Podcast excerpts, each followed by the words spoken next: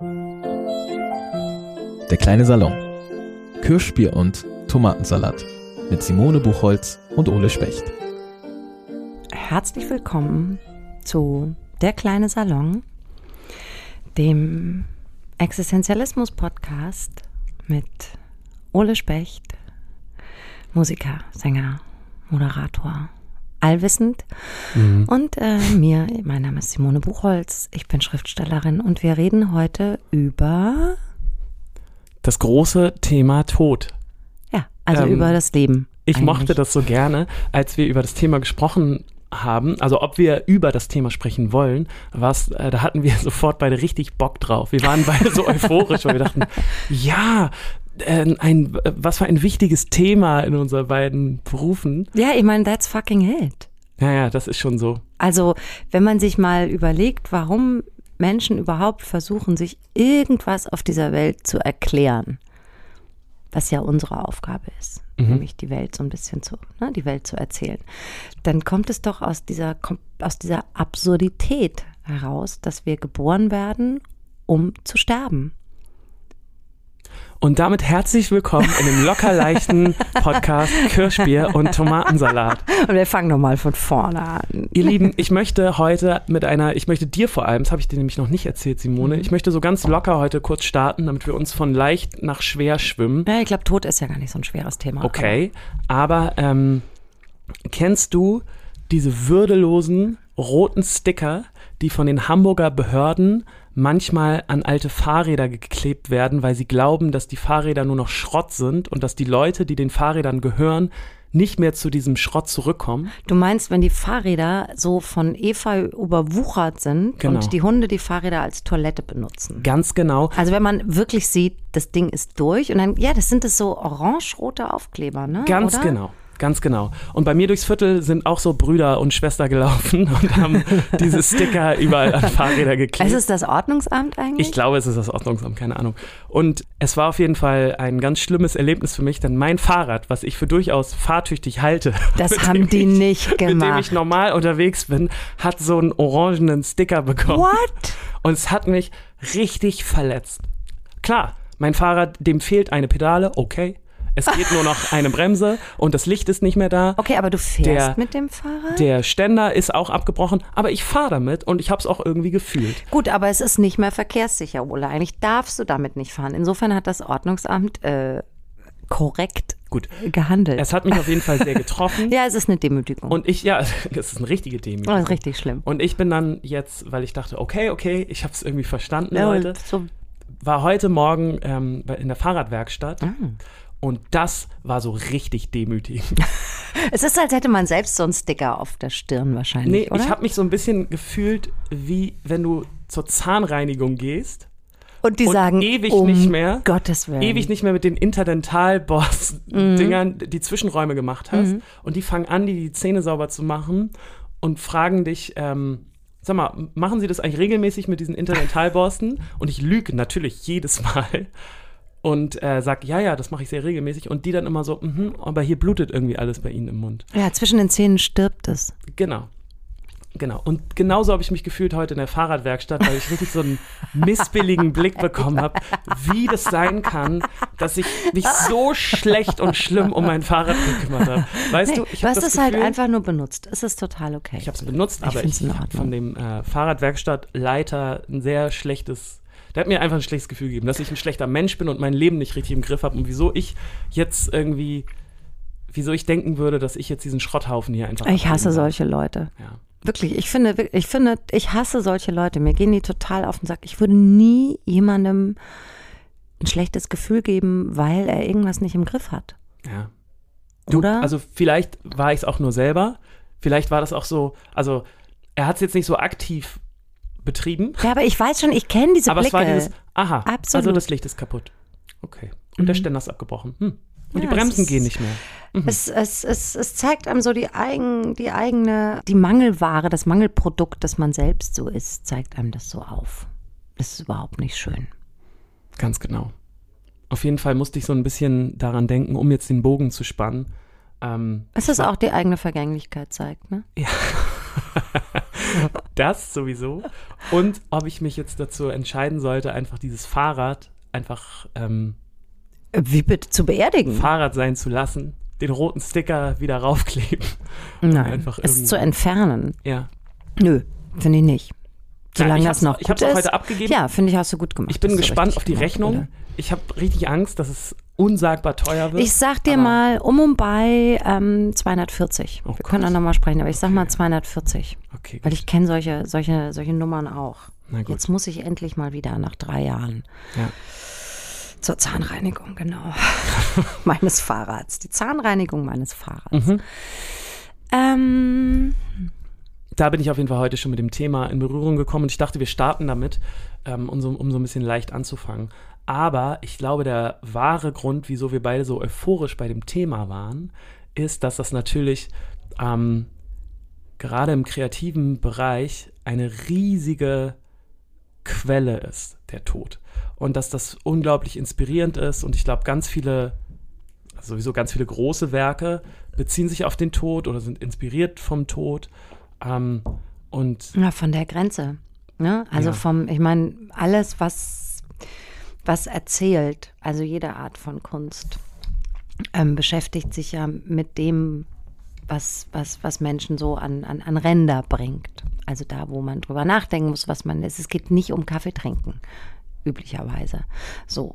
Und ähm, da gibt es halt zwei ganz, ganz große Themen vor allem, die sich über die Jahrtausende rauskristallisiert haben. Und das ist äh, Liebe und Tod. Mhm. Also das ganz große Drama jeweils. Und ähm, ich glaube, deshalb sind wir da so drauf abgegangen. Das ist mir auch vollkommen klar. wir haben auch noch keine Sendung über Liebe gemacht, ne? Es ist ja immer, immer Liebe im Spiel bei allem, was wir besprechen, weil wir unsere Arbeit so sehr lieben. Aber du hast recht. Auch das haben wir noch nicht gemacht. Ja, lass mal über Groupies reden demnächst. Ich Dreckige sicher, Lache. dass du viel mehr Erfahrung hast als ich. Aber das sprechen wir Meinst du anderen als Sendung. Groupie oder mit Groupies? Ich lasse das jetzt so stehen. Ich hast du eigentlich, aus. du hast ja aber auch als Kriminalschriftstellerin, die du Mhm. ja ganz lange jetzt warst, ich weiß, dass du deinen neuen Roman, den du in der Planung hast, hast du ja schon ein bisschen anders angesetzt. Ja, ja, aber doch, also Gewalt ist, ist ein Tod, Gewalt und Tod war lange ein Thema, mit dem ich mich beschäftigt habe. Genau. Hast du da richtig dich auch so technisch mit dem Tod beschäftigt?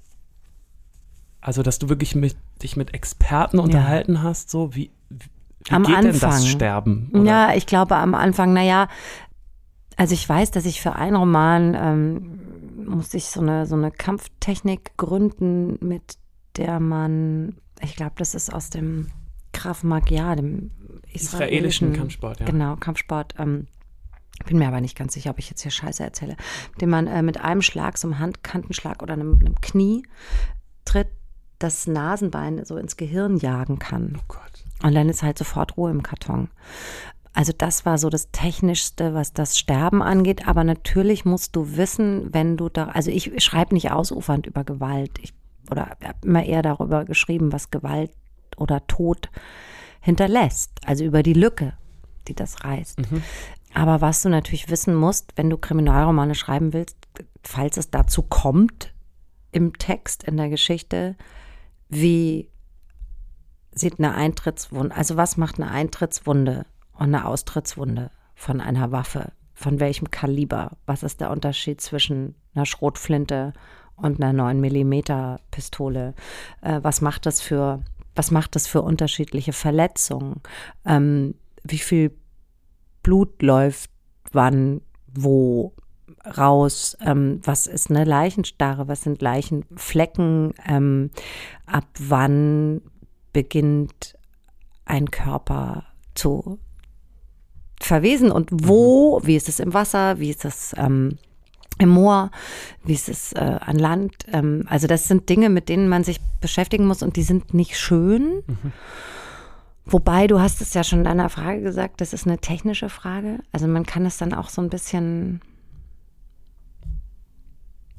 Also ich war, ich habe mich immer geweigert, in die Gerichtsmedizin zu gehen, zum Beispiel. Ah, Das wäre nämlich meine nächste Frage Nee, gewesen, ob du das, mal gemacht ähm, hast. Fand ich auch nicht nötig, weil Mhm. ich, wie gesagt, in meinen Erzählungen immer wichtiger fand oder finde, also der, ne, der Tod hört ja nicht auf in, in in einem Narrativ, nur weil es kein Kriminalroman mehr ist, ähm, dass ich da immer, also was ich am Tod faszinierend finde von der Erzählung her, ist, wie er unser ganzes Leben bestimmt, ähm, welche Ängste er regiert und was er halt hinterlässt. Diese Lücke, diese entsetzliche Lücke. Und die durch Erzählung zu füllen, ist, ist eine Aufgabe, der, die, die irgendwie zur Kunst gehört. Also eine Orientierung geben für diesen, für diese Absurdität des, des Lebens. Und so ein bisschen wie ich dir vorhin erzählt habe, ähm, dass ich finde, dass man immer von den Toten erzählen sollte wenn man mit Freunden oder der Familie zusammensitzt. Ne? Dann sollen die mit am Tisch sitzen. Dann bitte die Geschichten erzählen. Die können immer bunter und wilder und großartiger werden. Also das Leben meines Opas wird immer fantastischer. Ja. Äh, Jahr für, war Jahr für Jahr. Und dadurch, dadurch sind sie ja noch bei uns. Und, und wenn man generell vom Tod erzählt, ist es vielleicht auch hilfreich, weil wir, es, es nützt ja gar nicht. Wir müssen ihn ja integrieren. Also wir können ja nicht so tun, als gäbe es das nicht. So. Und als gäbe es es nur bei sehr alten Leuten, die über 100 Jahre gelebt haben. Nein, der Tod ist ja viel schrecklicher. So, und ähm, deshalb, es, es hilft nur davon zu erzählen, glaube ich, und davon zu singen, um ihm den Schrecken zu nehmen. Oder halt, ich, ich weiß es nicht. Ich, keine Ahnung, wie er in der Musik damit umgeht. Ich empfinde das genauso. Ich finde das, ähm, also wenn ich so im Persönlichen irgendwelche Schicksalsschläge gehabt habe oder Freunde oder Familie verloren habe, dann hat mir das immer geholfen, darüber zu schreiben und auch darüber Musik zu machen. Und ganz genau das, was du meinst, so diese Lücken zu füllen mit Geschichten von Menschen, die nicht mehr da sind, das hat, also das fand ich immer wahnsinnig befriedigend. Und das dann auch noch in Lieder zu verpacken und die zu veröffentlichen und die sind dann draußen in der Welt und kann man immer wieder anhören und die erinnern dann immer wieder mich an irgendwelche Eigenschaften von Personen, das also finde ich ganz, ganz schön. Hast also, du ein Lieblingslied über den Tod? Die richtig. Oder, also muss ja jetzt nicht so ein absolutes, aber ein, eins, das dir einfällt, wo du sagst, das ist, das ist ein schönes. Also ich, ich liebe, Beispiel. ich liebe uh, I Follow You Into the Dark von mhm. Death Cab for Cutie. Das liebe ich. So dieses das, weil das so ganz ruhig und sacht vom Tod erzählt. Und mit so, mit so ganz plastischen Beispielen, die deren Leben so geschmückt haben, mhm. Das so verziert. Und ich habe die ganze Zeit immer das Gefühl, ich kenne die Person, über die da gesungen wird. Was sie ja auch wieder lebendiger macht. Ja, genau. Ne? Genau. Ja, ich, ich liebe Lieder über, über den Tod habe mich heute früh gefragt, wie bewusst ich eigentlich ähm, selbst vom Tod lese oder ob ich darüber hinweg lese oder ob ich mir das bewusst suche. Und ich finde es eigentlich immer dann am besten, wenn er so, wenn er in Erzählungen so nebenbei auftaucht. Bis halt, mhm. es gehört halt auch dazu. Und was ich auch wahnsinnig mag, das ist aber vielleicht so ein, so ein Privileg von Literatur und Film und geht in der Musik eventuell gar nicht so, sind die Möglichkeiten, die der Tod erzählerisch bietet. Mhm. Ja, ja. Also, du kannst Geistergeschichten erzählen. Du kannst äh, über Zwischenräume wie Lincoln im Bardo also, also du kannst, du kannst so viel machen allein mit dem, wenn du jemanden sterben lässt in der Geschichte. Wenn jemand stirbt in einer Geschichte, dann öffnet das ein riesiges Arsenal. Ja, ja, du hast vielleicht diesen an, an großen Wendepunkt. Ne? So, und dann kann es aber richtig losgehen. Genau, ja, ja, ja. Dann wartet hinter dieser Tür eine ganz neue Erzählung, ähm, andere Perspektiven. Ähm, und ich finde das total tröstlich tatsächlich. Mhm finde es erstaunlich. Ja, finde ich auch. Ich, ja, ich, also ich, ich dachte mir schon, dass du natürlich als Kriminalautorin dich ganz, ganz viel mit dem Tod beschäftigt hast, aber auch, dass es, ähm, ja, dass es einfach ein Thema ist, was, ja, wie, wie Liebe einfach so allgegenwärtig in der Kunst und Kultur ist. Naja, es, ja, es ist, ein, es ist ein fucking wichtiges Thema. Ähm, und es ist ein reiches Thema. Und ich weiß immer nicht, ähm, ich weiß nicht, ob sich nicht letztlich alles die ganze Zeit damit beschäftigt. Also eine Freundin von mir hat mal die These aufgestellt, dass ähm, eine, eine Nacht im Rausch, mhm. ja, so eine Partynacht, dass das eigentlich nur ein Aufbegehren gegen den Tod ist. okay. Also man trotzt eigentlich nur ja. wieder irgendwas ab. Ja, ja, kann ich durchaus mitgehen. Ich, also ich glaube, es ist super universell. Ja, ja, natürlich. Ich finde die Momente immer so, so Wahnsinn, wo man sein Leben lebt und plant und dann von irgendwo, hast du ja auch schon gesagt, es passiert ja leider einfach mhm. immer öfter im, im Leben. Je mhm. älter man wird, desto öfter, ähm, dass dann irgendwo irgendjemand geht, den man, den man gern hat und dann zerrüttelt das das ganze Leben immer wieder. Und ich finde es eben nicht nur in der Literatur und im Film, sondern auch im eigenen Leben, ne, sind das so oft so Wendepunkte, dass man nochmal zu sich kommt und sein eigenes Leben, seinen eigenen Ist-Zustand nochmal gerade so reflektiert und sich selber auch Gedanken macht. Also es zwingt, es zwingt uns zu sortieren. Ne? Also wenn du, wie du sagst, man ist so im, im Machen und Tun und hier und Planen und alles aufregend und dann Bäm. Genau ist was richtig, richtig wichtig. Und sofort sortierst du automatisch. Sortierst du um. Ja. Also es ist wie umräumen jedes Mal. Und, und das ist aber auch, finde ich, ähm, beim Kunstproduzieren mhm. ist es genauso. Also ich, ich, ich kenne das so gut aus meiner Arbeit, dass ich wo lang schreibe und wohin schreibe und so ein bisschen merke, pff, das ist nicht so richtig, es ist nicht so richtig es ist so egal, so ein mhm. bisschen. Aber es macht gerade Spaß. Ey, komm, lass doch weitermachen. so.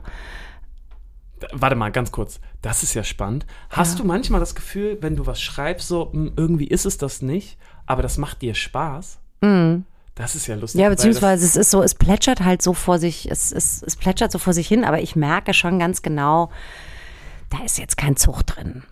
Da ist, da das, ist kein, da ist nichts Existenzielles drin. Das finde ich richtig Eben. spannend, weil das habe ich, das habe ich nie. Also, Dass es dir trotzdem Spaß macht genau. dann. Also mir macht es dann auch keinen Spaß, aber ich weiß, ich muss das jetzt machen, um das aus dem Kopf zu kriegen und irgendwas anderes wieder im Kopf zu haben. Ja, doch, ich habe das in so, ich habe das manchmal in Kolumnen, die dann aber komplett anders aussehen am Ende, weil ich dann, mhm. weil dann eben was passiert. Ähm, und ich habe es auch in Romanen. Es ist so, wenn ich so Strecke mache und so blub, die blub und merke aber, nee. Nee, aber ach, was ist gerade so schön, lass doch so und es ist so äh, angenehm. Und ich schreibe dann, glaube ich, einfach so vor mich hin. Wie so labern. Mhm. Und dann passiert was. Und ob das jetzt in einer Kolumne oder in einem, in einem großen Text ist. Und es passiert dann auch manchmal einfach. Und es passiert was Krasses, was, was, was den Tod zumindest an die Wand malt. Also mhm. er muss ja gar nicht immer passieren, um da zu sein. Er ist ja präsent, dadurch, dass er, dass ihn mal wieder jemand an die Wand schreibt und sagt, hier übrigens auch noch da. Mhm. Ähm, und dann kriegt das ganze Ding sofort, okay, jetzt weiß ich wieder die Richtung. Jetzt weiß ich wieder, worum es eigentlich gehen muss. Nämlich darum, wie verdammt beknackt es ist, überhaupt hier auf dieser Welt zu sein mit dem einzigen Ziel. Also es gibt nur ein ja, Ende. Weißt du, es gibt nur dieses eine Ende. Und, und davon, wenn du das schaffst, immer in deinen in dein Erzählen rein zu, rein zu addieren, dann macht es, gibt es mehr Wucht. Also ich finde echt, äh, existenzialistisches Erzählen ist äh, einziges Erzählen für mich. Ich finde es oh, super das ist wichtig. Ein gutes Zitat. Ja, das würde man jetzt in einem Zeitungsinterview würde man das genau, so also ja, und dann ja. würde aber ähm, die Chefredaktion sagen, ist ein bisschen dolle. Ja, ja, komm. Aber ich finde schon. Ja, also ähm, Verstehe da würde ich mich auch drauf versteifen wollen. Verstehe ich. Dass alles, was nicht am, am Existenz, an der Existenz entlang erzählt, irgendwie schwach ist. Ärgerst du dich manchmal, wenn Figuren von dir sterben? Ja, ich leide. Also das Ärgern ist gar kein Ausdruck. Ich habe ja. schon geheult, Rotz und Wasser. Hast du dann manchmal auch gedacht, nee, komm, Ja, eine mal, einmal wollte ich eine, um. na, also ich wollte eine sterben lassen und habe das aber bei meinem damaligen Verlag erwähnt und dann haben die, ähm, die ganzen Frauen im Verlag sind Sturm gelaufen. Und gesagt, der darf nicht sterben. Wirklich? Mm, so ein ganz so ein gut aussehender türkischstämmiger Ermittler, Inschemann. Der da, nein. Und dann haben die mir so kleine, ähm, so kleine Bildchen eingescannt, gemailt, so mit so Strich. Demos, so Strichmännchen-Demos, die haben so Schilder hoch. Lass ihn leben, Oh. Inschemann darf nicht sterben. Das ist süß. Ähm, und dann habe ich es doch nicht gemacht. Aber hätte ich es denen vorher nicht gesagt, Hättest du es wahrscheinlich. ja. Und so hat er jetzt halt nur den rechten Arm verloren. Weil irgendwas musste, irgendwas Wurde er musste. nochmal gerettet. Ja, ich weiß noch, dass ich das meinem Mann erzählt habe. Ich sagte, du, die, die, ich darf den nicht sterben lassen, die laufen hier Sturm und so. Und dann sagte er, na, dann nimm ihm halt was, nimm ihm was weg, vielleicht den rechten Arm. Wenn du sowas brauchst. Ja, aber das war genau, man braucht halt Ja, solche, ja, klar. solche, solche existenziellen Momente, um Ja. auch eine Figur nochmal zu verankern, um der Wurzeln zu geben. Und so eine tiefe, kurze, harte, nee, nicht tief und kurz, tief und breite, harte Wurzel. So. Und da muss sowas passieren. Und ich hätte ihn sterben lassen und ähm, durfte aber nicht. Und dann habe ich ihm meinen Arm weggenommen, was letztlich das Gleiche ist, finde ich, für, für eine Erzählung. Ja. Hat den gleichen Effekt. Und ja, und wenn welche sterben, finde ich es furchtbar. Und es ist egal, ob eine meiner Hauptfiguren stirbt oder nur jemand, mit dem ich jetzt nur ein Band lang zu tun hatte. Das ist immer eine kritische Masse an, an Empathie bei Das der ist eine Autorin. richtig schöne Information gerade. Also, weil mir als Leser mir, also ich kann das ganz oft nicht nachvollziehen, wieso, wieso jetzt die Figur, die mir Ja, so es ans Herz gewachsen ist, ja. jetzt stirbt und ich bin dann auch mal richtig wütend. Ja, auf, Also wie, wieso Mhm. hat dann jetzt der Autor oder diese Mhm. Autorin das gemacht? Und Ja, sie hat's gemacht. Er hat's gemacht, weil es nötig war ja, für die Erzählung und nicht aus Bock. Also es ist tatsächlich nur um das, ähm, das ist jetzt so ein bisschen äh, Schriftstellergequatsche, aber es ist so ein, darum sitzen wir übrigens hier. es kommt halt in so einem Moment. Also es kommt plötzlich kommt diese Idee. Also bei manchen Figuren, gerade im Kriminalroman, weißt du natürlich von Anfang an, der muss sterben, die muss sterben. Bei mir meistens Männer und du erzählst warum. So. Aber manche sterben auch plötzlich. So. Und ähm, wenn das, wenn dieser Moment kommt und der kommt also wie eine Idee, es ist ja eine Ja, ja, Idee. klar. Plötzlich fällt dir ein, Natürlich. Okay, das war's für dich. Ja. You gotta go. Das ist, da kann ich jetzt, es ist schrecklich. Es Ja. ist furchtbar und ich muss dann immer, ich kann es nicht allein beschließen. Tatsächlich. Ich kann es nicht allein beschließen. Ich kann nicht einfach Gott spielen. Ich muss dann immer meinen Agenten anrufen oder meinen Lektor oder am Wirklich? besten beide. Ja. Und äh, sagen, was mir da gerade eingefallen ist und die müssen das mit beschließen. Die müssen das mit unterschreiben. Sonst kann ich das nicht. Ich kann es nicht alleine. Das finde ich ganz toll, dass du mir das gerade erzählst. Ist so ein bisschen doch Mitgefühl. Also ne? ernsthaft, ja, Ja. das ist richtig auch wie, was das für eine Wichtigkeit hat Total. und eine Ernsthaftigkeit, wenn man dann sowas entscheidet, dass du es nicht alleine entscheiden willst. Nee, ja, nicht, nee. Aber also hast du denn, wenn, wenn du jetzt Lieder übers Sterben schreibst oder über den Tod, hast du dann das Gefühl, dass du über Figuren schreibst, die du sterben lässt? Oder ist das anders? Oder Nee, schreibst eher du eher andersrum. übers Thema? Ich, ich schreibe dann eher ähm, übers Vergessen, beziehungsweise nicht vergessen. Oder Also Erinnerung. Vergessen. Also das ist ja was sehr Persönliches, ne? Ja. Aber ähm, wovor ich am meisten Angst habe, Mhm. wenn es ums Thema Tod geht, ist um das Vergessen. Dass Also du das mein- vergessen wirst? Oder dass du nee, gar Leute nicht unbedingt, vergisst? dass ich Leute vergesse. Weil das eh so ein Problem von. Ich bin ein vergesslicher Typ Mhm. und ähm, das ist immer meine größte Angst, dass ich, wenn dann Leute gehen, dass die auch so ganz langsam immer blasser werden und dann glaub, das irgendwann so verschwinden. Ich weiß nicht, ich weiß. Aber das, ist auch jetzt was sehr- Persönliches. Ja, ja. Und deswegen sind die Songs, die ich darüber schreibe, haben meistens das Thema als Kernthema. ja, Musik ist natürlich auch immer, ist ein super Erinnerungsknopf. Ja, genau. Also viel mehr als Literatur oder, oder Film. Also Musik ist der Erinnerungsknopf, der, Genau, der am auf jeden besten. Fall für mich, also- für, ich glaube, für, für, für alle, die irgendwie Musik hören, ist das, ähm, Musik bringt am, am krassesten Situationen zurück und Menschen. Aber ich weiß gar nicht, ich weiß nicht, ähm, natürlich nicht, wie viele Menschen du schon verloren hast, aber ich habe echt einige verloren, auch die so alt waren wie ich. Und ich habe die Erfahrung gemacht, dass ich vergesse auch Leute, aber die vergesse ich nicht. Ich habe zum Beispiel alle Telefonnummern noch in meinem Das ist schön. Telefon. Ich lösche die nicht. Habe ich auch. Ich habe ganz viele Tote in meinem Telefon. Hab und das finde ich gut und ich freue mich immer, wenn ich die dann da sehe. Ich freue mich auch und manchmal rufe ich sogar an. Das habe ich mich nicht getraut. Ja. Das traue ich mich nicht. Aber ich habe einen Freund, der ist, ähm, Gott, das ist schon lang her, über zehn Jahre würde ich sagen, ähm, im Frühling gestorben, als die Kirschbäume blühten im April. Und ähm, den sehe ich jedes Jahr im April, wenn die Kirschbäume blühen, sehe ich den auf dem Fahrrad ja, vorbeifahren. das ist schön. Das ist super. Am Anfang mich immer erschrocken und inzwischen denke ich, nee. Und das ist auch wie so eine, als, als würde er nochmal von sich erzählen, so ein bisschen. Ja, das ist schön. Es gibt in der Musik, gibt es ja für alles mögliche Charts. ne? Es Mhm. gibt die, so in, in Deutschland die deutschen Charts, internationalen Charts, äh, Charts, Deutsch-Pop-Charts, Deutsch-Rap-Charts. so. Dass es das noch gibt, finde ich erstaunlich, weil doch alles, nur ja, ja. gestreamt wird. Also Genau. Es gibt Ja. die gibt von sind Charts Sachen- nicht tot? Ich dachte, Nein, Charts sind Charts sind äh, nicht tot. Ah, Charts okay. gibt es jede Woche neu. Und es gibt auch ähm, eine offizielle Liste der Beerdigungssong-Charts. tot. Okay, darüber müssen wir natürlich sofort reden. Ja, deswegen. Äh, weißt du das? Hast gut. du nachgeschaut?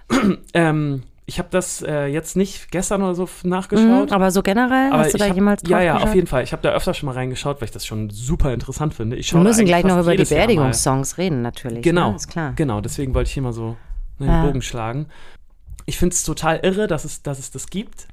Und es sagt natürlich auch so wahnsinnig viel über ähm, uns als Gesellschaft aus, finde ich. Mhm. Und aber auch natürlich, was, das ist was wahnsinnig Persönliches. Ja, Also ich komm, hau mal raus. Hast du, die, hast du das im Kopf? Ähm, das war ehrlich gesagt immer ziemlich schrecklich.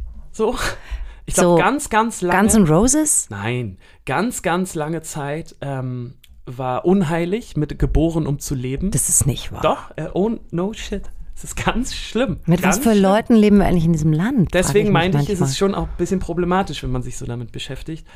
Ähm, Wie so Namenslisten. es gibt ne? auch so einen He- Helene Fischer-Song, der irgendwie und so einen Andreas Gabalier-Song, irgendwie das Wow. Thema war, Okay, war auch okay, mal relativ weit oben. okay, wow. Toten Hosen. Irgendwas, was schön war dabei? Äh, nee, tatsächlich nicht. Okay, komm, dann hau jetzt raus. Welcher Song soll auf deiner Beerdigung gespielt werden? Ähm, ich mache mir da sehr regelmäßig Gedanken drüber und ich versuche dann auch immer, wenn ich den Song wechsle, das allen meinen Nächsten zu sagen und ich habe das auch immer schriftlich irgendwo, ich habe seit Ewigkeiten einen Song. richtig gut, ich bin auch schon richtig gespannt drauf. Wechselt auch nicht mehr. Okay, doch bei mir wechselt er oft und ähm, bei mir ist es ähm, Oasis äh, Champagne Supernova, weil Klar ist es Oasis. ja und aber auch weil der Song ist einfach ähm, unfassbar schön und aber auch so länger, ne? Da geht er irgendwie so fünf, sechs, sieben Minuten, glaube ich. Und es ist sehr repetitiv und ähm, hat diese wunderschönen Bilder, die die ganze Zeit immer wieder nach oben kommen.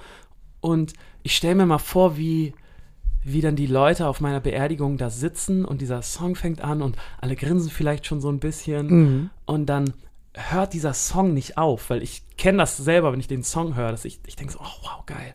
Und dann hört er aber nicht auf und wiederholt sich immer nochmal und nochmal und noch eine Kleinigkeit kommt dazu. Und Und er geht einfach nicht weg, der Ole. Genau. Und die Idee von den Leuten, dass die da so alle zusammensitzen, wo auch immer, und ähm, diesen Song alle zusammen nochmal hören und ich bin irgendwie, wie auch immer, auch äh, im Raum vertreten, ähm, finde ich richtig schön und toll. Ja, es ist schön. Ein schönes, schönes Ich finde Bild. sowieso, das ist so eine unfassbar wichtige Entscheidung. Total, auch was auf dem Musik Grabstein stehen Ja, soll. genau. Also wir reden gleich auch noch über den, den einen Satz, der auf dem Grabstein stehen Ja. muss, finde ich. Also, ähm, Gerne. Ähm, also mein Song ist, ja, was ist ist dein Song? kurz, Mhm. Sehr tanzbar Oh, interessant. und ich möchte eigentlich, dass die Leute aufspringen. Mhm. Äh, von Tom Jones, It's Not Unusual. das möchte ich, dass Not das... unusual to be loved Ja. Ja, kannst du den dann singen? ja, genau. Ich möchte, ich, glaub, möchte ich, genau ich das, diesen Ich will Song. dem, glaube ich, nicht gerecht werden. Aber das ist dein Beerdigungssong. Ja. Wie cool. Weil äh, ich glaube, oh Gott, das war noch in den Ende der 90er wahrscheinlich. Ich tanzte auf einer Party mit meinen Freundinnen Oh, Dotti, Stefanie und Miriam. Wir tanzten und äh, tanzten so wild und es kam dieser Song und ich weiß noch, ich riss die Augen auf und sagte zu Dotti mit so Zeigefinger und wenn ich mal tot bin Und wenn ich mal beerdigt werde, dann möchte ich, dass dieser Song auf meiner Beerdigung gespielt wird. Und Dotti sagte, fucking yes, that's, das ist dein Song. Und das stimmt einfach, es hat sich nicht mehr geändert bis heute. Wie schön. Ah, ich habe richtig äh, sehr gute Gefühle. Beerdigungsbock, ne? oh, es klingelt. Es klingelt. Es Wer klingelt kann das sein? Ähm, vielleicht Carsten Broster. Hallo ihr zwei. Da die Zeiten ernst sind, will ich euch heute auch mal eine ernste Frage stellen. Wenn ihr die Gelegenheit hättet, Wladimir Putin zu treffen, würdet ihr das tun? Würdet ihr mit ihm sprechen? Hättet ihr ihm was zu sagen? Oder würdet ihr sagen, das bringt doch alles eh nichts, das ist Zeitverschwendung, das lassen wir mal gleich bleiben? Danke für diese Frage. Ja, also kann ich sofort beantworten. Natürlich würde ich ihn treffen und ich würde ähm, irgendwelche unauffälligen Kollegen von der CIA mitnehmen. Fertig. Okay. Sorry. Okay. Gut. Also Ende Gelände. Okay. Ich bin, ich weiß, es ist verboten, sowas zu sagen. Das ist nicht okay. Und aber das, es kommt ja eh nicht, wird ja eh nicht so weit kommen, dass ich ihn treffen kann. Aber vielleicht würde ich auch selbst mit dem Flammenwerfer da reinlatschen. Ganz un unauffällig den Flammenwerfer unterm. ja, so, nee, so Und dann- auf der, auf der Schulter. Okay. Ich finde, er hätte es verdient. Ähm, I want, ja, ich möchte, dass er bald stirbt. Einfach. okay, das ist ja jetzt passend zu unserer Folge Ja. hier heute. Ähm, pff, äh, das, mir, mir fällt es nicht so leicht, das zu beantworten, weil ich weiß, also klar, das, was du gerade beschrieben hast, wäre natürlich ein mögliches Szenario. Aber wenn ich Ein jetzt so. eventuell mögliches Szenario. Aber wenn ich jetzt darüber nachdenke, also ich, glaub, ich weiß nicht, inwieweit das wirklich möglich wäre, so, inwieweit das Carsten gemeint hat. Wenn es nur um Sprechen geht, würde ich das total schwierig finden. Ich glaube, ich hätte meine Emotionen nicht genug unter Kontrolle, um dieses Treffen irgendwie zu führen. Und ich glaube, das ist. Vielleicht hätte ich auch Bock, ihn einfach so anzustarren. Ich wüsste auch gar nicht, was ich sagen sollte. Ja, oder man starrt ihn einfach nur an, mit so einem ganz fiesen Blick. Ich weiß nicht, also als Mutter kann man ja sehr fies schauen. Ja. Als Vater kann man auch, kann man nicht so fies. Nee, nicht ganz so Stimmt. fies. Nehme ich so auch sofort zurück, weil ich habe gerade überlegt, in, wann ich das letzte Mal so richtig fies meine Tochter angeguckt habe. Vor allem als Vater einer Tochter kann man Ja. nicht so fies schauen. Ist vielleicht ein Klischee, aber zumindest in meinem Fall. Ja, also ich würde ihn, vielleicht würde ich ihm einfach so einen ganz fiesen Mutterblick und dann die CIA rein, reinbestellen. Okay. Ich müsste mir, glaube ich, so, ich müsste mich sehr, sehr gut vorbereiten. Also mich würde jetzt interessieren, ob Carsten Bock hätte mit ihm Ja, zu genau, reden. das würde mich auch Das würde mich auch interessieren. Das, ist müssen wir ja ihn einfach so, fragen. Ja, Gegenfrage. Gegenfrage, Herr Broster. Ja, ja. merken wir uns. Wir Ja. rufen zurück. ja, weil ich auch, also ich habe überhaupt, natürlich habe ich überhaupt keine Erfahrung mit solchen Gesprächen. Wenn du weißt, was ich meine. Na, ich ja schon. Nein, Ja. natürlich nicht. Aber. Guck mal, das hat, mich jetzt sofort schon wieder rausgerissen. Das ist eine gute Frage. Also, wir geben das so ein bisschen zurück, ne? Genau, wir, wir rufen zurück danach. Wir rufen nach dem Podcast zurück und wollen es wissen. Und ähm, ich wollte eben noch wissen, was, ähm, falls du dir darüber schon Gedanken gemacht hast, jemals, was Ja, ja, auf stimmt. deinem Grabstein denn, weil wir hatten jetzt die Musik, jetzt Ja. kommt bitte die Sprache, Ja. die Prosa. Ähm, gibt es einen Satz, der auf deinem Grabstein stehen soll? Nee, da erwischst du mich so richtig blank. Ähm, Habe ich mir noch keine Gedanken drüber gemacht. Musst du auch nicht. Das Weil- machen ja eigentlich die Angehörigen.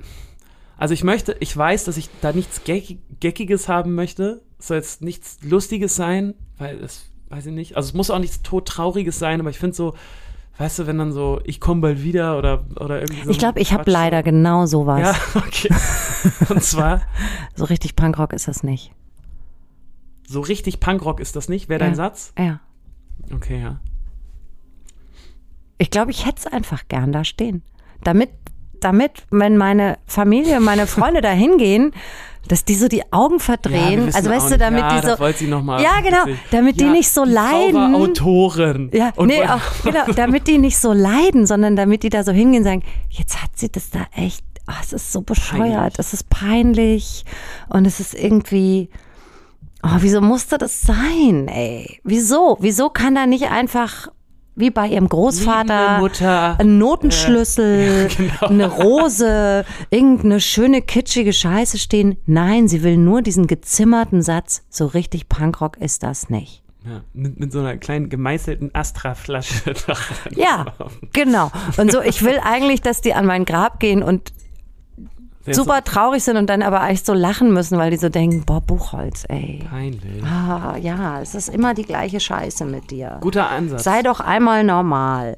So, das, ähm, deshalb möchte ich das. Guter Ansatz. Ist Und ich finde es aber auch lustig, die Vorstellung, dass ich da so im Grab lieg und da rausspreche und sag, ey Leute, so richtig Punkrock ist das jetzt nicht hier, dass ich hier so rumlieg. Hm. Auch das gefällt mir. mit so einer kleinen, mit so einer Bluetooth-Box an versteckt. Ja, so aus meinen die Zähne, die einfach nicht verrotten. Gack, gack, gack, gack, gack, Oh Gott, gack, gruselig. Ja, ich habe, Entschuldigung, ich bin wirklich, ich bin, ich liebe, glaube ich, solche, solche große, ich, ich, ich war ja, ich liebe Huibu. Mhm. Ich habe als Kind, habe ich Huibu geliebt, wirklich. Und zwar heiß und leidenschaftliche Liebe zu Huibu, Huibu. dem Schlossgespenst, An der alle, ein Skelett war. an also alle der war ja nicht mal IllustratorInnen da draußen. Ich würde mir gerne ein Bild wünschen. von mir als Huibu. Nein, von, Simo, von Simone, die heiß und innig Huibu, das Schlossgespenst, liebt. Ich habe so geliebt. Und Hans Klarin, Hans Klarin als Huibu, die Stimme. Ah, ich weiß nicht, vielleicht war das so ein, ein Keim, der meine Faszination für den Tod, das Leben und das Leben nach dem Tod gelegt hat. Das kann echt gut sein. Es muss so eine Erzählung gewesen Ich finde sein. sowieso das Thema, das ist ja jetzt auch so in aktuelleren Blockbustern aufgearbeitet worden, so das Thema Huibu? Tod. Nein, das Thema Tod und ähm, Nur noch auf Huibu zurück. Ja, ab die- jetzt. Sind ihr voll im könnte, Die ist richtig rot geworden.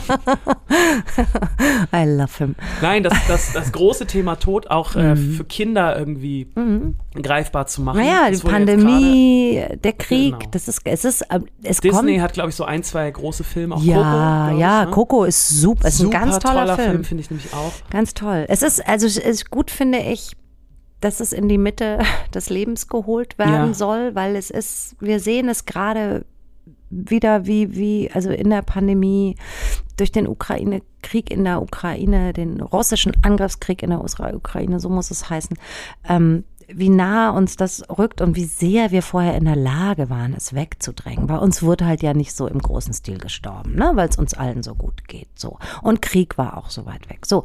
Und jetzt ist es ganz in der Nähe. Und wir müssen uns damit beschäftigen. Und das ist für eine Gesellschaft, glaube ich, wichtig, weil sie dadurch erst wieder anfängt, sich zu bewegen und lebendig zu werden. Dadurch, dass sie sich auch damit beschäftigt, dass es ihr eben nicht wie äh, 16 Jahre Frau Merkel-Regierung immer versucht haben, uns zu erzählen, es ist alles gut. Es ist alles ganz gemütlich. Es wird nicht gestorben, es wird Ja, ja. nicht, es wird, es wird nicht kalt, es gibt, es gibt genug Geld, Geiz ist auch geil. Ähm, so, und dann, das ist so gemütlich, so unlebendig, so eingeschläfert. Und deshalb bin ich immer dafür, den Tod reinzuholen. Ja, und das ist auch wieder auf jeden Fall unsere Aufgabe, glaube ich. Also, weil Absolut. das ist auf jeden Fall die, wird eine große Aufgabe jetzt der Zukunft Mhm. von allen KünstlerInnen sein, das Thema wieder greifbar zu Total. machen und ähm, darüber zu sprechen. Darüber zu sprechen, worüber man nicht sprechen kann. Ja, oder auch das, ähm, genau, die Versuche, das aufzuhalten, ne? was, glaube ich, ein großes Thema der Zukunft sein wird. Von so Wissenschaftsfreaks. Ähm, den Tod aufhalten. Klar, ist ja, ist ja immer Unsterblichkeit, ist ja, also alles, was, was, also die, die, die, die mit Wissenschaft angefangen haben, zum Beispiel, ganz lustig. Also deshalb ist es so eine, der Tod so eine, auch so ein, so ein Moment, der Dinge voranbringt, der eine Gesellschaft voranbringt, waren die Alchemisten. Ja, das ja, waren ja klar. die, die vorher, vor der Wissenschaft so Wissenschaft gemacht haben. Und worum ging's? Ums Nicht-Sterben. Ums Nicht-Sterben. Ja. Pharmazie, nicht sterben. Medizin, nicht sterben. Es ist immer, das ist das große Riesenthema, das es bitte zu vermeiden gilt.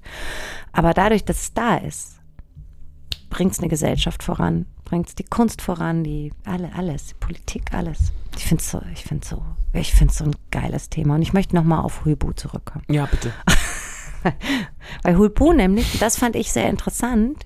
Ähm, Huibu hatte manchmal, wenn er, äh, ich weiß nicht, wer, es gab irgendjemand, der konnte ihn quälen. Ich glaube, der Schlossherr oder so. Und der hat ihm die Daumenschrauben immer angesetzt. Mhm. Und dann hatte Huibu Schmerzen. An seinen Skelettdaumen.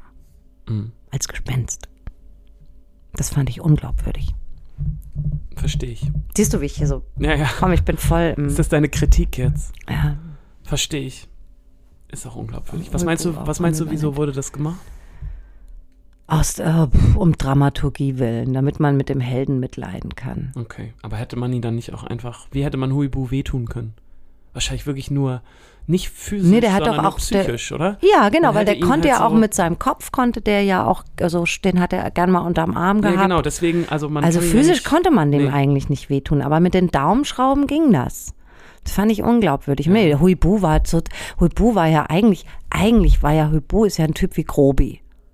Mhm. Also es gibt ja in der Sesamstraße, finde ich, kannst du so Archetypen von, Ja, ja, von Figuren. Manche sind, also es gibt viele Ernies in dieser Welt, es gibt viele Berts, Mhm. es gibt Krümelmonsters und es gibt Grobis. ja, So, definitiv.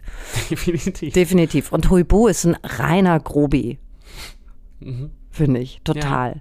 Ähm, und die sind ja ganz zart ja, und sehr schnell gekränkt, aber ohne dass es sie wütend macht, sondern die ziehen sich dann zurück. Also wenn Bert gekränkt ist, wird er wütend. Er ist so ein Ja, old white male. ja, ja, klar. Ne? So, Ernie kannst du nicht kränken, ist Nee. unkränkbar. Den juckt das alles nicht. juckt das gar nicht. Ähm, und wenn du Grobi kränkst, also Huibu kränken, wir sind immer noch beim Tod, wir reden über ein Gespenst, wollte ich nur kurz Ist sagen. bekannt. Ähm, dann äh, Gespenster, Grobi Gespenster kannst du nur psychisch kränken. Also kannst Und du das nur wahrscheinlich nicht so psychisches Leid, seelisches einfach, Leid zufügen. Das Kindern gut zu erklären. Und deshalb wurden wahrscheinlich die Daumenschrauben benutzt. Na, man hätte es aber erklären können, indem man zum Beispiel, was ich habe wirklich so viel Huibu-Platten gehört, aber ich weiß gar nicht, warum Huibu eigentlich keinen Frieden findet. Mhm. Es ist bestimmt mal erzählt worden, aber das hätte man bestimmt Oh, ausufernder erzählen können. Gute Idee. Weil ja. du bist ja Gespenst, weil du nach dem Tod keinen Frieden findest. Ja, ja, weil du irgendwas nicht erledigt hast. Weil du irgendwas gemacht hast, weil irgendwas noch zu tun ist, weil du halt den Übertritt in, die, in den Frieden nicht schaffst. Und ähm, also diese Zwischenwelt ist ja eh so eine krasse, ist ja eh eine Erzählung, die, da ist ja ganz viel schon passiert in, Ja, in ja, der Kunst. Diese Zwischenwelt ist riesig, die ist gigantisch, weil wir uns die halt so, also wir wissen natürlich, dass es die nicht gibt, aber äh, diese Idee dieser Zwischenwelt, dass du Dinge, die du nicht geschafft hast im Leben, dann noch so sauber machen kannst, Mhm. das ist ja eine reine Erzählung. Ja, Also das ist ja, also in, in, in der Mythologie gibt es das Fegefeuer, wo du nochmal irgendwie bezahlen musst für deine Sünden. Aber die, die Erfindung dieser, dieser Zwischenwelt, dieses Gespenstertums, das ist, das ist Kultur. Das ist, hat gar nichts Religiöses. Und das ist auch, glaube ich, das ist, glaube ich, also ist jetzt was Persönliches, aber vielleicht geht es dir da genauso. Diese Zwischenwelt der nicht getanen Dinge Mhm. oder die Sachen, die man Ist ein. Riesenthema. Ja, ist ein Riesenthema. Und das ist auch für mich der Grund, wieso ich Angst habe vor dem Tod. Also ich habe nicht Angst vor dem, vor dem Tod, sondern eher vor dem, dass ich dann Dinge noch nicht gemacht habe oder geregelt habe. Ist doch scheißegal, wenn du tot bist. Ja, natürlich, aber das ist so, dass, wenn, wenn ich über den Tod nachdenke, dann macht mir das eigentlich keine Angst. Mir macht immer nur Angst, was ich dann hier so Hinterlasse. hinterlasse. Also, das ist bei mir Mein komplett Fahrrad zum Beispiel, anders. das Fahrrad, dass das ist. dann auch stirbt. Genau. Ich habe ähm, ich hab keine Angst vorm Todsein. Ähm, und ich habe auch nicht die Sorge, dass wenn ich tot bin, das, also ich werde einen Haufen, ich werde einen Scherbenhaufen hinterlassen, ganz sicher. Aber dann gibt es ja Leute, die sich darum kümmern, wenn sie wollen. Müssen sie auch nicht. Also, weißt du, so, so what? Also ist ja alles nicht, da stirbt dann auch niemand dran. Ähm, ich habe tatsächlich Angst vor dem Akt des Sterbens. Den finde ich ähm, fürchtenswert.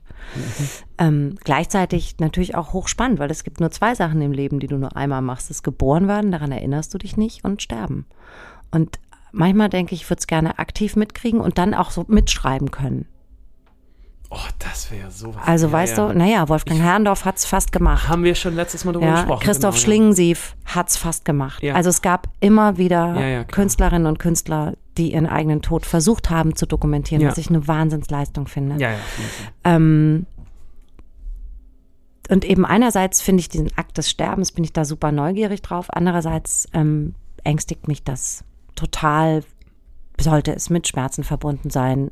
Oder auch diesem Wissen, okay, jetzt Tschüss sagen, wobei ich echt gut Abschied nehmen kann. Also ich, ich, ich glaube, das wäre gar nicht so, ist eher dieser, dieser Akt, diese Nervosität, diese Aufregung. Aber wenn du aktiv stirbst, weiß man ja inzwischen auch, werden so viele Hormone rausgeballert. Das ist sogar vielleicht ganz schön. Das ist ne? total okay. Ja, ja. ja. Insofern hoffe ich immer, ähm, dass ich, ich hoffe immer auf so einen Unfall.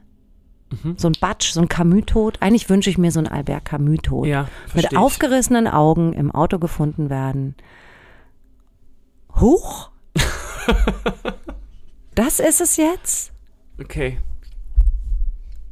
Und halt ein Leben lang vorher davon erzählen. Eigentlich ist Camus so ein super Role Model. Nee, ich würde mir auf jeden Fall wünschen, und ich glaube, dann kommen wir auch langsam zum Schluss, ne? Ich weiß es gerade gar nicht. Genau. Ich glaube, wir kommen gleich zum Schluss, deswegen passt das vielleicht ähm, auch ganz gut. Mm, Ich würde mir wünschen, ganz klassisch, äh, im großen Familienbett, alle kommen noch mal rein. Wirklich? Ja, ich darf zu allen noch mal kurz was sagen. Ich darf noch mal eine Hand schütteln. Oh Gott, das finde ich so traurig. Ja, das, aber Oh ich würde mir das so Gott, wünschen, Ole, dann nein, noch mal das auf gar keinen Fall. Ich würde dann noch mal irgendwie jetzt nicht so bedeutungsschwere Sachen sagen, aber noch mal irgendwie, weiß ich auch nicht. Weißt du, das eine Mal, ähm, als du mir, als du mir ein Eis gekauft hast, das fand ich richtig toll. Da könnte ich jetzt schon, könnte ich jetzt schon heulen. Ja.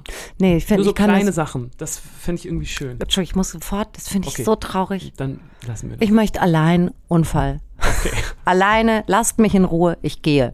gut. Und zwar jetzt. Bam. So.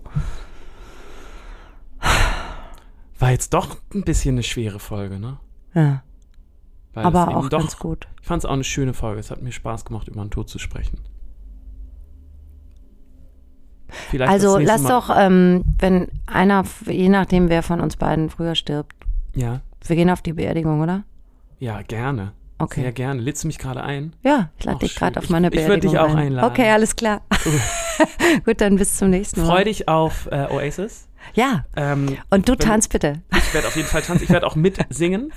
ähm, und äh, du dürftest auch so einen coolen Fischerhut tragen, wenn du möchtest. Okay, mach ich. Meiner Beerdigung. Ich, ich ziehe einfach an, was ich will. Ist auch okay. Ist auch okay. Ich werde vermutlich dann schon sehr, sehr alt sein, Ole. So 120. Hoffentlich. Ja. Hoffentlich. Das finde ich schön. Ihr Lieben, wir hören uns in zwei Wochen wieder. Danke Mhm. fürs Nicht-Abschalten. Danke, dass ihr die Ohren dem Tod zugewandt Ja, hoffentlich hören wir uns wieder. hattet. Hoffentlich hören wir uns wieder. Okay. Ciao. Tschüss.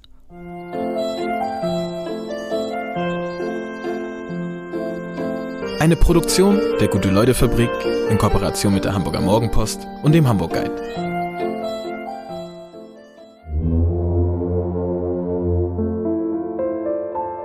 Der kleine Salon, Kirschbier und Tomatensalat mit Simone Buchholz und Ole Specht wird präsentiert vom Hamburg Guide.